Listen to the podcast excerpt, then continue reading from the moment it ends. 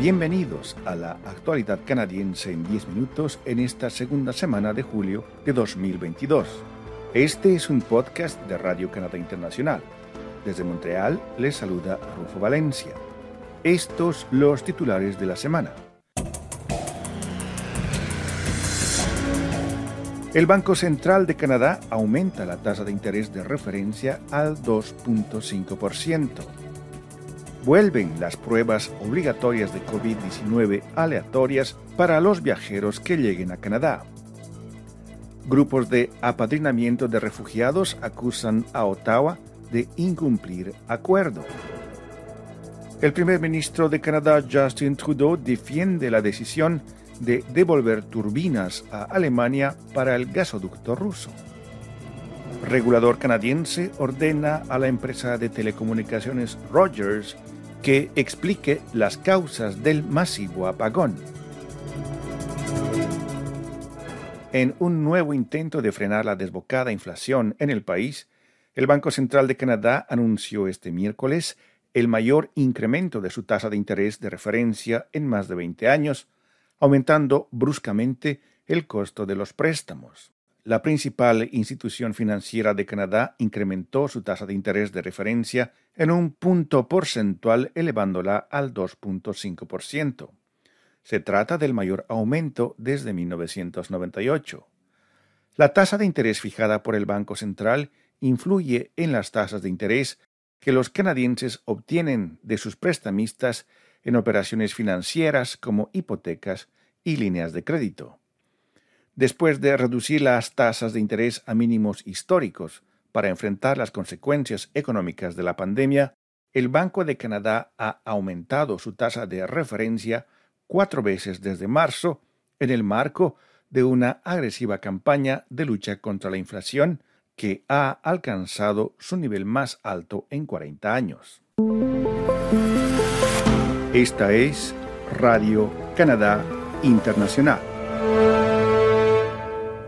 El gobierno de Canadá anunció que a partir de la próxima semana serán reanudados los exámenes aleatorios obligatorios de detección del COVID-19 para los viajeros internacionales que lleguen a cuatro grandes aeropuertos en el país.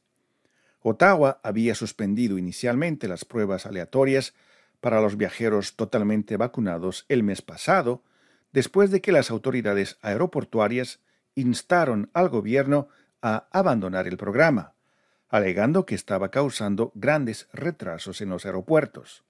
A partir de la próxima semana, los viajeros totalmente vacunados tendrán que someterse a las pruebas obligatorias.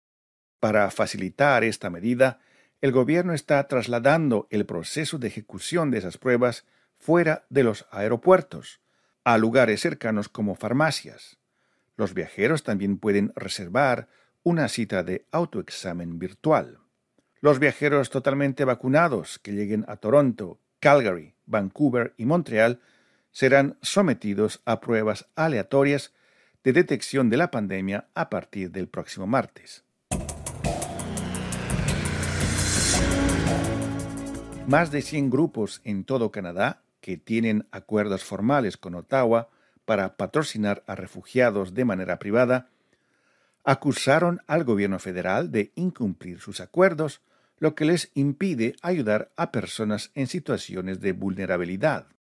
Estos grupos, conocidos como titulares de acuerdos en el marco del programa de patrocinio privado de refugiados, son organizaciones religiosas, humanitarias o comunitarias que asumen todas las obligaciones financieras, legales y logísticas relacionadas con el asentamiento de refugiados en Canadá.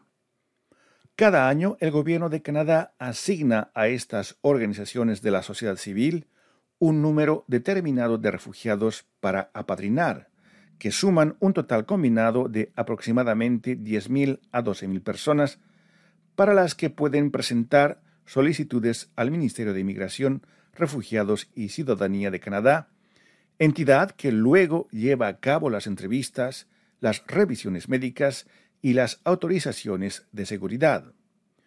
La Asociación de Titulares de Acuerdos de Patrocinios de Refugiados de Canadá escribió una carta al ministro federal de Inmigración, Sean Fraser, el 20 de junio, para quejarse de que Ottawa todavía no ha dado a sus miembros su asignación anual de espacios de patrocinio de refugiados, lo que, según afirma la asociación, es un incumplimiento del acuerdo de patrocinio, por lo que pide que se liberen inmediatamente las asignaciones de 2022.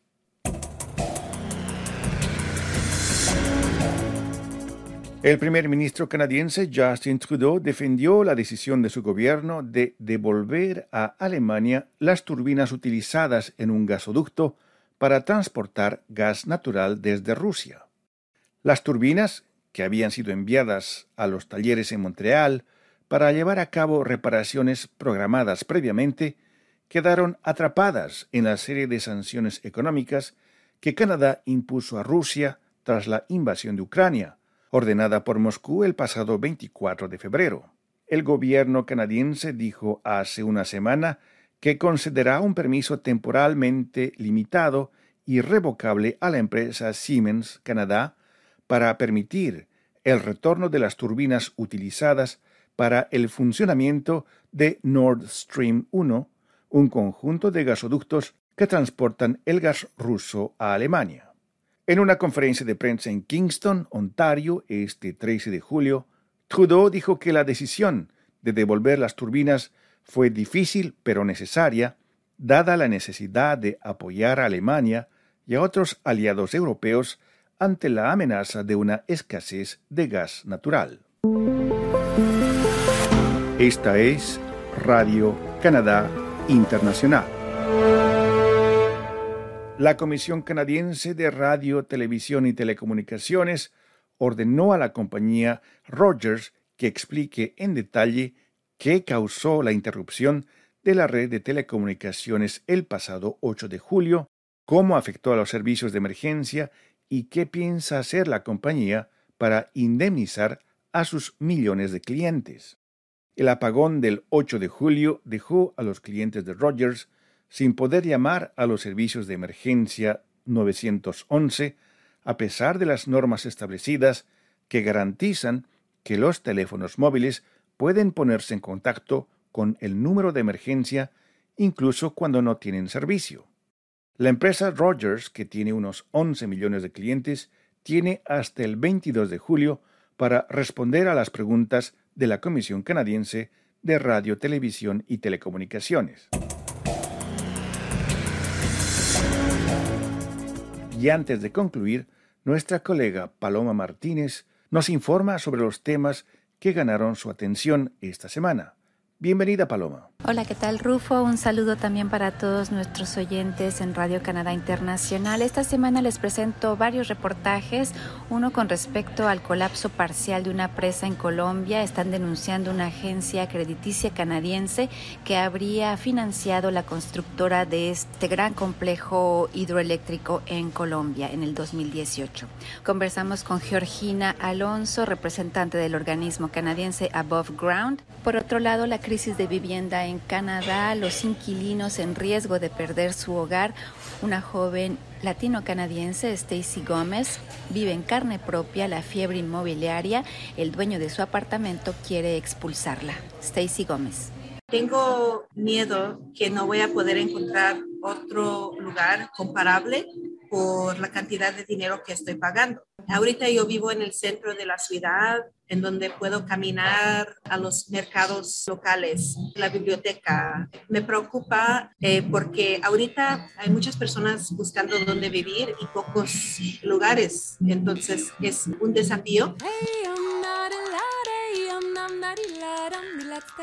Y finalmente al abordaje de Barca, un circo de música y humanidad con la Gypsy Cumbia Orquestra. Carmen Ruiz.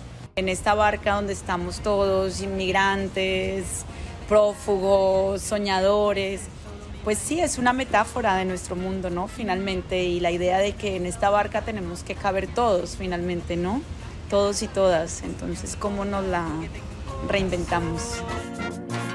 Esto es todo por mi parte esta semana, Rufo. Nos escucharemos muy pronto. Hasta la próxima.